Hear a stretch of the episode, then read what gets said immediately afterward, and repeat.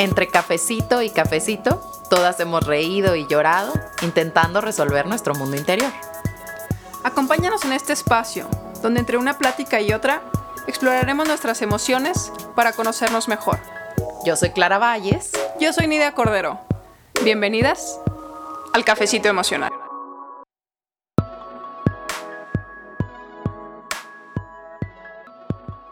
Hola, bienvenidas a un nuevo episodio del Cafecito Emocional.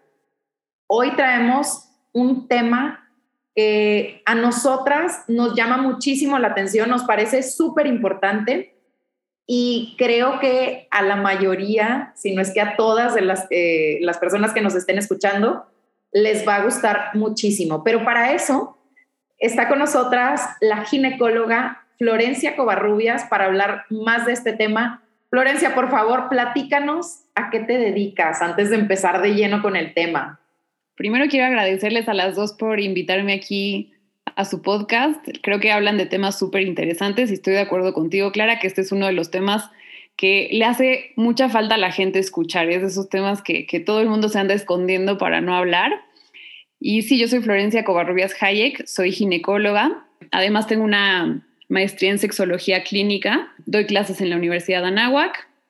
Normalmente mi consulta es de ginecología y obstetricia, que es como lo típico de un ginecólogo, pero también doy consulta de ginecología pediátrica, donde veo a niñas y doy asesoría también a niñas y adolescentes, como en este cambio de la pubertad. Y justo eh, estoy como muy enfocada de un tiempo para acá en la educación sexual. Entonces es uno de los temas que, que quiero así gritar por todas partes y contarle a todo el mundo. Muchas gracias por la invitación. Oye, y la verdad es que empezamos a ver tus redes sociales por recomendación de una muy buena amiga mía. Y de ahí fue como, wow, tenemos que hablar este tema. O sea, de verdad tenemos que hablarlo porque hace muchísima falta. Y ahorita que entremos más a detalle, les contaré cómo a mí me han caído muchos 20 y se me han abierto, en, pues se me han abierto mucho los ojos en, en ciertas áreas y como hacer conciencia. Pero bueno, el día de hoy traemos el tema de las enfermedades de transmisión sexual. Me gustaría que empezáramos hablando de qué son, cuáles son las enfermedades de transmisión sexual. es un grupo de infecciones que como el nombre, o sea, el nombre es bastante descriptivo y justo son infecciones que podemos contraer teniendo contacto sexual no hay, como que no hay otra forma de contraerlas más que teniendo contacto sexual. Hay tanto infecciones por bacterias como por virus. Las más comunes, creo que te podría decir a lo mejor en orden de, la más común a la menos común. La más común es el virus de papiloma humano, que creo que ahorita podemos hablar un poquito más de ese.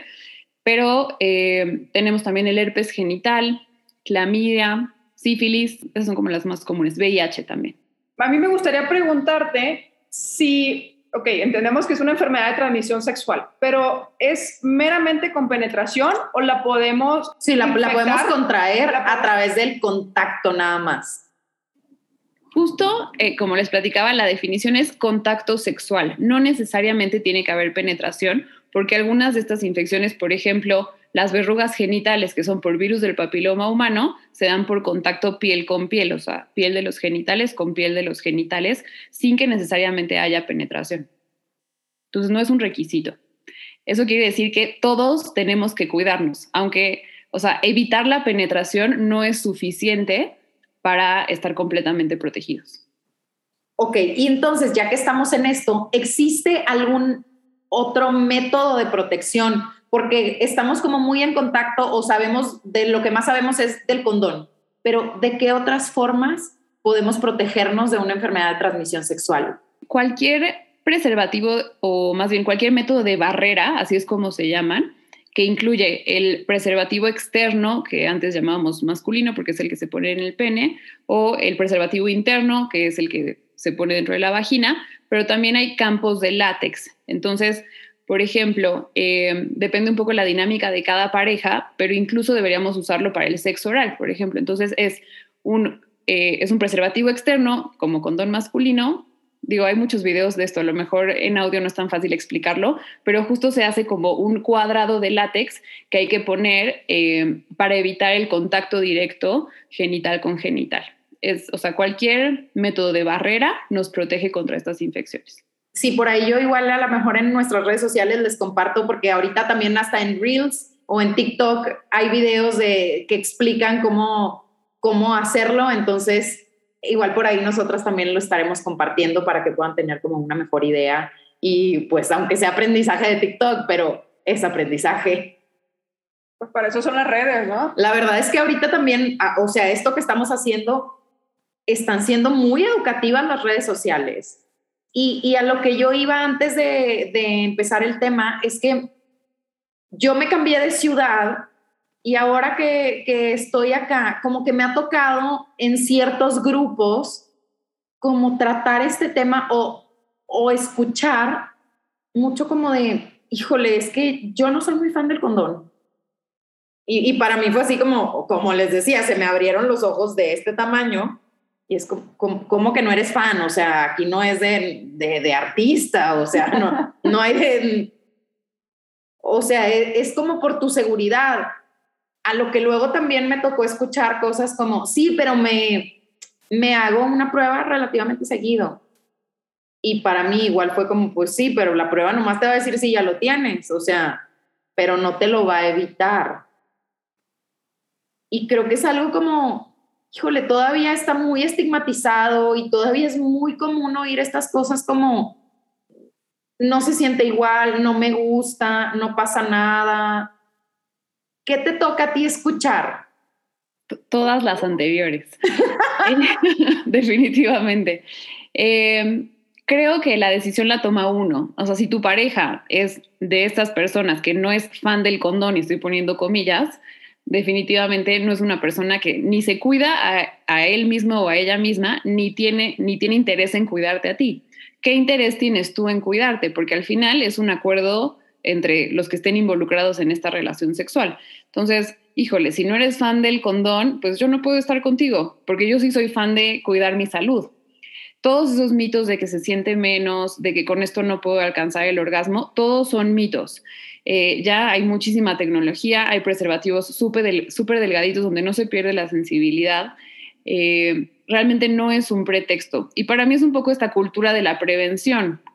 ¿A poco te vas a esperar a tener una prueba de embarazo positiva para ver si te lo pones o no? No, o sea, hay, que prevenir antes de tener un embarazo no planeado, hay que prevenir antes de una infección de transmisión sexual. La mayoría se pueden controlar, pero hay algunas que, que solo se controlan y no se curan. Entonces, realmente quieres aventarte el, o sea, el paquete de tener una infección de transmisión sexual que pudiste haber prevenido, o sea, creo que todo eso te lo tienes que preguntar, porque no es cualquier cosa y además eh, lo que estamos viendo es que cada vez son más comunes justo por eso, porque te encuentras con gente que no es fan del condón, o sea, eso para mí es tolerancia cero, no, no es señal de, de, de una persona con la que quieres estar, alguien que no se cuida y no te cuida.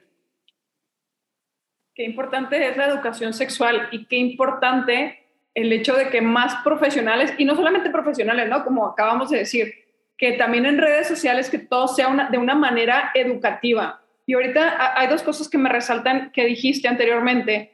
Una es que trabajas como con todas estas niñas que están haciendo su cambio a la adolescencia, donde creo que es fundamental la educación sexual, empezando por ahí, ¿no? Evidentemente es a, a lo largo de nuestra vida, pero qué importante empezar a quitar tabús, a empezar a quitar estigmas desde esas edades no solamente a ella, sino creo que a los padres también, ¿no? A los padres de familia que, que por cegarse, por, por, por, no querer como imaginar o, o, o, no sé si llamarlo de esa manera, pues, pero se ciegan por completo con sus hijos, ¿no? Y la otra cosa es que decías que el principal es el virus del papiloma humano.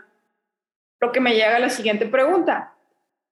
¿Qué tan recomendable es o en qué momento empezar a usar la vacuna? Déjame comentar rapidísimo algo que dijiste. Hay una falsa creencia de los papás que piensan que por darles información a sus hijos les están dando ideas o van a promover que inicien de forma temprana su vida sexual. Y está comprobado en muchísimos estudios, esto sí es como información súper confirmada, que los adolescentes más informados toman mejores decisiones. Entonces, y, postergan un poco el, inicio de la vida sexual, cada quien lo decide, pero el día que decidan hacerlo, lo van a hacer cuidándose mejor que alguien que, que no tiene nada de información. Y las redes sociales para mí son súper poderosas, pero también es un arma de doble filo, porque al final cualquiera puede publicar, gente con conocimiento y personas sin, sin conocimiento. Entonces, también lo que vean en redes sociales pues tómenlo con, como con cierto cuidado y confírmenlo a lo mejor en, alguna fuente un poco más confiable, ¿no? Y ahora sí, ya cambiando al virus del papiloma humano, eh, a mí me encanta hablar de la vacuna porque literalmente, si lo tengo que resumir, es una vacuna que previene el cáncer. Eh, la vacuna, el virus del papiloma humano es la primera causa de cáncer cervicouterino. Entonces, si nosotros vacunamos a pacientes antes de que inicien cualquier tipo de vida sexual, logramos prevenir hasta el 99% de casos de cáncer cervicouterino. Entonces, ya incluso la ponen los pediatras. Antes como que tú ibas al ginecólogo y te la ponías, pero ya habías iniciado tu vida sexual, se pierde un poco de efectividad. Igual siempre recomendamos ponerla aunque ya hayas tenido contacto sexual porque, en mi opinión, cualquier protección es mejor que ninguna protección. Eh, pero entonces, si nos está escuchando alguien que tiene niños y niñas, porque es una vacuna que se aplica tanto a hombres como para mujeres, pónganselas. Está, está aprobada a, a partir de los nueve años. Entonces, de los 9 a los 15 años son dos dosis, después de los 15 años son tres dosis para completar el esquema y se las recomiendo eh, que se la pongan a sus hijos porque los están protegiendo contra el virus que puede causar cáncer. Para mí es súper importante. Oye, qué importante esto que dices de que niños y niñas, porque yo me acuerdo como que cuando yo empecé a escuchar de la vacuna, fue probablemente cuando ya estaba yo en la universidad, o sea, yo no sé si se le dio más difusión o qué onda, pero y había como esta idea de que tenías que tener menos de 15 y luego había como mucha información distinta y sí me acuerdo yo en algún momento haber hablado con la mamá de una de mis amigas ginecóloga y nos aclaró algunas dudas pero como que es una vacuna muy enfocada en la mujer. Niñas y, o sea, niñas, mujeres, y ahorita tú dices algo, niños y niñas. Em, definitivamente el virus de papiloma humano, cuando causa enfermedad, es más grave en las mujeres, o sea, cuando avanza hacia cáncer, es más grave en las mujeres, pero eso no quiere decir que los hombres no se contagien. Los hombres también tienen verrugas genitales y también existe, o sea, el cáncer de pene o el cáncer en, genitales eh, masculinos. Eh, justo como se hace tanta promoción para prevenir el cáncer cervicouterino, se asocia directamente con las mujeres, pero es una vacuna que también se tiene que poner a los hombres porque en una relación heterosexual podría transmitirlo el hombre también. Ok, entonces, bueno, para quien nos esté escuchando, si ya iniciaste tu vida sexual, aún así te sirve la vacuna. ¿Dónde, dónde te la puedes poner? Eh, la pone el gobierno, o sea, obviamente hay que hacer ahí una investigación porque por épocas de repente hay falta, o sea, hay desabasto, pero ya está en la, en, o sea, ya la ponen en los centros de salud y si no en el consultorio con tu ginecólogo o en los con los pediatras también. Va, perfecto. Hablando de vacunas, ¿existe algún otro tipo de vacuna que pueda ayudar a prevenir algún, alguna otra ETS? No. No, digo, hay, ahorita hay mucha solo es para el, para el BPH. Exacto, es solo para el BPH. Está en investigación la vacuna contra el VIH, pero ahorita no, que esté este, como de forma comercial, solo virus de papiloma humano. A ver, otra, otra duda. Por ejemplo, si tienes duda, valga la redundancia, si, si puedes ser portador de alguna enfermedad, ¿cuáles son las pruebas más comunes? ¿Qué, o sea, ¿qué es lo primero que tienes que hacer? Mira, en la medicina no hay recetas de cocina. Entonces, no es como que te metas a internet y te, diga, y te digan, hazte la prueba 1, 2, 3, 4 y 5. Eh, yo lo que le recomiendo a los que nos están escuchando es que acudan con su médico, acudan con su ginecólogo, porque también depende un poco cómo llevas tu sexualidad, son a las infecciones que tienen mayor riesgo. Las instituciones, por ejemplo, de Estados Unidos de infecciones, la CDC, recomienda que esos estudios se hagan una vez al año, pero eso también se puede individualizar. Si yo conozco a la paciente, lleva años en una relación con un acuerdo de monogamia, o sea, ninguno de los dos está teniendo relaciones por fuera de esta relación, probablemente no tengamos que hacerla cada año, pero es un acuerdo al que yo tengo que llegar con la paciente. Como que justo el virus del papiloma humano, que es el que puede causar cáncer, ese se detecta en el Papa Nicolau, que seguramente han escuchado.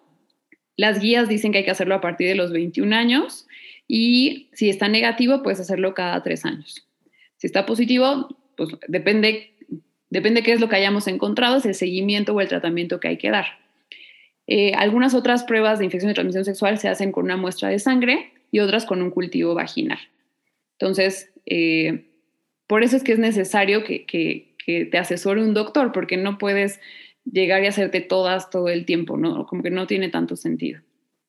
Y fíjate, ahorita que, que dices esto, como que hay mucho estigma, y lo hablábamos hace, hace un ratito antes del episodio, cómo existe toda este, esta cultura como tabú de algo que no se habla y a veces preferimos no hablarlo, no checarnos por miedo, por desinformación.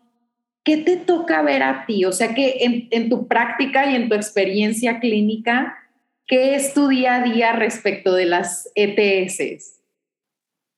Mira, desafortunadamente creo que el estigma no es solo en los pacientes, sino que también en el personal de salud. Entonces sí me ha tocado escuchar historias y hace poquito hice una dinámica en mi Instagram donde les pregunté un poco sobre esto y no sabes la cantidad de historias que me contaron donde, a ver, tuve una relación de riesgo, ¿no? No me cuidé, no me puse condón y tuve relaciones con alguien que no conozco. Voy al doctor a decirle, quiero hacerme un chequeo de infección de transmisión sexual y el doctor me juzga que si soy promiscua, fácil, que si no me importa mi salud, etcétera, ¿no? Entonces, desafortunadamente ese estigma que está generalizado en la población hace que nos chequemos menos porque nos da miedo ir al doctor y revisarnos e incluso hace que las personas que saben que viven con una infección de transmisión sexual les dé miedo a lo mejor contárselo a su pareja, este, como que siento que es una cadenita de varias cosas, a lo mejor una paciente que tiene herpes genital le da miedo contarle a su pareja, pero al final esta falta de comunicación puede hacer que se siga contagiando de una persona a otra, ¿no? Yo algo que les dejo muy claro a las pacientes y me gustaría que todos lo entendieran es que la única forma de estar 100% seguro que no te vas a contagiar de una infección de transmisión sexual es la abstinencia. Y es algo que no promovemos. Nosotros promovemos la sexualidad segura, la sexualidad este, con consentimiento, la sexualidad satisfactoria. el que escoja la abstinencia está bien, pero todos los demás que se cuiden, ¿no? Es mejor que les enseñemos a cuidarse. Así como cuando, cuando te subes al coche y sabes que puedes chocar y para eso compras un seguro, entonces, si vas a tener relaciones, tienes que estar consciente de que te puedes contagiar. Toma todas las precauciones necesarias para disminuir los riesgos y eso incluye usar preservativo y acudir a tus chequeos para que si ocurre que te contagiaste, encontrarlo a tiempo, poderlo tratar y también no seguirlo contagiando. Oye, yo me voy a ventanear. Por lo general siempre nos ventaneamos aquí la una a la otra, pero creo que esto es como más personal y hablando de tabús y demás. habla, habla de ti por ahora. No, no, sí voy a hablar de mí, voy a hablar de mí. Y es que me llamó mucho la atención que dices que no solamente es con la población, sino también con, con el cuerpo médico, ¿no?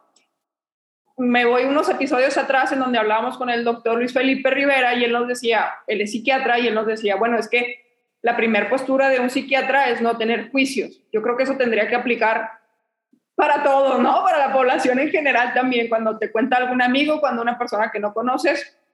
Ok, pero me dices, o sea, tú, nos cuentas ahorita de, de estos temas de, los médicos. Y les voy a contar algo que me pasó a mí. Fui con un ginecólogo, yo tenía como, ¿qué te gusta?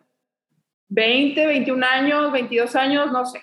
Y entonces me hace un estudio, bueno, me iba a sacar papá Nicolau y demás, y entonces avienta como, pues como una tinta, ¿no? Tú sabes de lo que te estoy hablando. Y entonces me dice, es que aquí estoy viendo una posible infección, te tengo que cauterizar, entonces, este, pasado mañana tenemos que entrar a quirófano, no sé qué. Evidentemente sales con miedo, evidentemente le cuentas a tu hermana, a tu amiga, ¿no? Y entonces resulta, bueno, voy, a, voy a, los días al quirófano con mi mamá agarrándome de la mano, yo apenadísima, con un dolor horrible porque duele muchísimo. pero sobre todo con ese miedo, ¿no? Con esa incertidumbre, con ese, de, güey, ¿qué, ¿qué, pedo? O sea, ¿en dónde me estoy metiendo? Me da pena con ¿Dónde me metí? Porque además viene un montón de culpa. O sea, a mí me toca verlo mucho en la consulta eso. Mi mamá, ¿qué tanto estará pensando en este momento que me está agarrando la mano? ¿No? Y entonces resulta que soy yo, es mi hermana, es mi amiga, es mi otra amiga, es la amiga de mi hermana. Y se va haciendo una cadenita porque tengo que decirlo, un doctor, y lo entrecomillo, juega con la salud de las personas porque ve como una minita. Y eso te lo estoy hablando cuando tenía 21 años. Cuando tenía 24 me pasó lo mismo porque me habla mi pareja de ese momento y me dice que, oye, estoy saliendo del ginecólogo y pues me, justo lo que yo había vivido, ¿no? Entonces, voy a, ese ginecólogo, me cuenta exactamente lo mismo y ya le había tocado a la hermana, ya le había tocado al, al novio de la hermana, ya le había tocado a todo el mundo, porque lo primero que llegas y te, y te preguntaba, ¿tienes seguro? Sí, sí, tengo seguro. Y entonces, de verdad, creo que, digo, no sé, no sé si tú lo has visto, no sé si tú lo has visto en compañeros, pero nosotros en ese momento cuando íbamos a, como con este segundo doctor,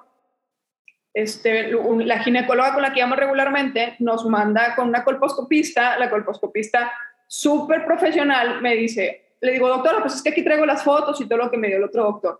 Me dice, no me interesa, o sea, no, no me voy a meter en eso. Me enseñó con su libro, ¿tus fotos se ven así? Sí, ¿y qué dice aquí abajo? Utero sano. ¿Qué dice? ¿Y esta cómo se ve? ¿Y qué dice aquí abajo? Utero contagiado, ¿no? Y entonces es como, cuánta, y, creo que es también por toda esta desinformación, precisamente, como si pudiéramos hablarlo abiertamente con todo mundo, podríamos, o sea, creo que no seríamos tantas víctimas, y, lo digo víctimas porque de verdad que así se puede llegar a sentir, ¿no? Como paciente vulnerable, te sientes como una víctima. Pero no sé si tú lo has vivido, conozcas o ya te haya llegado también pacientes con, con esto mismo.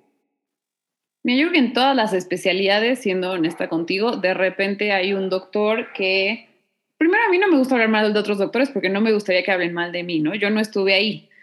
Pero en, no solo en medicina, creo que en todas las profesiones de repente hay por ahí alguien que, que quiere eh, aprovechar la situación, supongo. Afortunadamente, creo que para eso sí sirve Internet, por ejemplo. A lo mejor hace unos años no, no era tan fácil, pero yo ahorita todos mis pacientes, el, el resultado que yo les enseño al Papa Nicolau, si ellas se meten a la Asociación Americana de Colposcopía, hay un algoritmo que dice, a ver, si me salió una lesión de bajo grado, lo siguiente es, hasta dentro de un año me tienen que hacer Papa Nicolau, no en seis meses, ¿no? No en tres meses. Entonces, siento que si, si algo no te late, se vale pedir una segunda opinión, se vale informarte, a lo mejor no entiendes perfecto lo que ves, pero si algo te hace ruido, pues pide otra opinión, ya, si dos ginecólogos, tres ginecólogos coinciden, pues lo más seguro es que, te toque ese tratamiento. Pero justo creo que a veces ese miedo que nos da de contarle a la gente, de contarle a otro doctor, de, este riesgo de, digo riesgo porque existe la posibilidad de que te juzguen, eh, hace que, que, sea más difícil incluso pedir, pedir más explicaciones. O sea, los doctores estamos acostumbrados a que nos hagan preguntas. Yo con mis conocimientos tengo que poder explicarte perfectamente por qué voy a hacer este procedimiento, qué pasaría si no te lo hago, si es urgente o no. O sea, eh, y creo que eso le puede dar confianza a un paciente. Entonces, busquen sentirse cómodas con el doctor con el que están y si algo les hace ruido, pues cambien de doctor. Creo que eh, al final pues es, una, es, es, es, un, es, un equipo, yo trabajo en equipo con mis pacientes y la decisión, yo las puedo guiar en la decisión médica, pero es una decisión que tomamos en conjunto porque al final pues hay factores de riesgo, o sea, hay riesgos quirúrgicos, hay riesgos del tratamiento y si no entras tú a este procedimiento enterada de todo lo que puede pasar, yo fallé en la comunicación, ¿me entiendes? Y sobre todo mantenernos informadas, preguntando, tratar de buscar información confiable, quitarnos la pena de preguntar, porque a veces, sí, son temas que en nuestra sociedad es difícil tratar por cómo está formada nuestra sociedad y por cómo nos educaron, pero ahora sí que más pena no preguntar o más pena esperarnos o pasarla mal o ahora sí que si tenemos alguna enfermedad dejar que avance Entonces, busquemos ayuda, como siempre decimos, pregunta y pide ayuda, porque eso también es un acto de valentía y de amor propio. Justo ahorita que hablabas tú de, el tema del condón y que, pues, si, la otra persona no quiere usar condón, pues significa que no se está cuidando y no me está cuidando. Me recordó mucho a una frase que utilizaba uno, uno de mis maestros en la maestría cuando hablábamos del tema de autoestima. Y él decía que había conductas de riesgo que implicaban baja autoestima en una persona. Y él hablaba de tres, nunca me acuerdo de la tercera, pero me acuerdo perfecto que una decía em, andar en moto sin casco y tener eh, relaciones sexuales sin protección. Decía, eso es muy notorio en una persona con baja autoestima, que lleven a cabo conductas de riesgo. Y definitivamente es una conducta de riesgo donde estoy poniendo, pues me estoy jugando mi vida, porque ahora sí que yo no tengo idea dónde ha estado la otra persona y, y por qué la otra persona va a cargar también con dónde he estado yo. Ahora, existe, porque eh, tengo muchos pacientes que están en una relación estable, que les gustaría dejar de usar preservativo, que a lo mejor ya tienen otro método anticonceptivo. Eh, entonces, yo no quiere decir que tengas que usar siempre en todas tus relaciones preservativo, pero antes de tomar el paso de decir, ok, ya no vamos a usar condón, entonces háganse estudios los dos. Si los dos saben que están negativos para infección de transmisión sexual, entonces, y están en un acuerdo de una relación monógama, ¿no? O sea, no van a, tener relaciones con otras personas, entonces en ese momento pueden dejar de usar el preservativo. Va, correcto. Me, me gusta también mucho este tip, porque luego también a veces es como, uy, ¿dónde está esa delgada línea? ¿Cómo, cómo lo decidimos? ¿Qué pasa? Oye, Florencia, nos gustaría preguntarte algo que en general nos gusta preguntarle a nuestros invitados. ¿Qué has aprendido de ti misma a través de tu práctica profesional? A través de ayudar, informar, a través de tu práctica como médico. Eh, me, la pusiste difícil, pero me encanta. Que me gusta conectar y que, no lo hago tan mal. O sea, a mí me gusta conectar con las pacientes, creo que logro generar una relación de empatía que, que probablemente no es tan fácil. O sea, como que sí me involucro mucho con mis pacientes, estoy muy al pendiente de ellas y, y me doy cuenta que, que lo primero que trato es de transmitirles paz. O sea, en vez de decirles, tengo que hacerte un tratamiento y decirles muchas cosas que les den miedo, es tratar de transmitir paz, porque al final de eso, a eso viene la gente a mi consultorio, a buscar tranquilidad. Y aunque tengas una infección de transmisión sexual, aunque eh, se te rompió el condón ayer, siempre hay una solución. Entonces, creo que he aprendido a encontrar la forma de transmitirles paz a mis pacientes. Qué bonito. Mm, ¿Cómo te encontramos en redes sociales? Oye, sí, que te busquen porque de verdad Florencia tiene un contenido increíble, así que búsquenla y síganla. Eh, estoy realmente nada más en Instagram, es donde publico, y es arroba DRA, como doctora, DRA Florencia Covarrubias. Perfecto, pues te volvemos a agradecer que, nos acompañaras hoy, que, haya sido un, un episodio tan informativo tan bonito. Muchas gracias por tu tiempo. Les recordamos nuestras redes sociales. Nos encuentran como Cafecito Emocional, a mí como Nidia Corderito y a Clara como Jardinería Emocional. Nos escuchamos la próxima.